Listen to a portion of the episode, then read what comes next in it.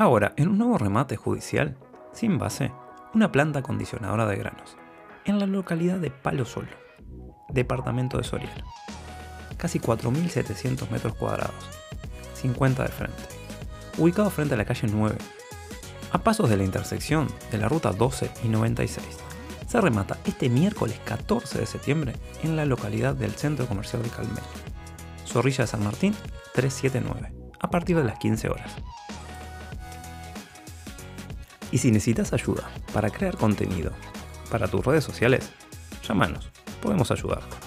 099-553-105.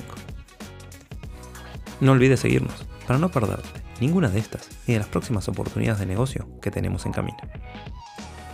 También puedes encontrarnos en el resto de redes sociales, así como en todas las plataformas de podcast.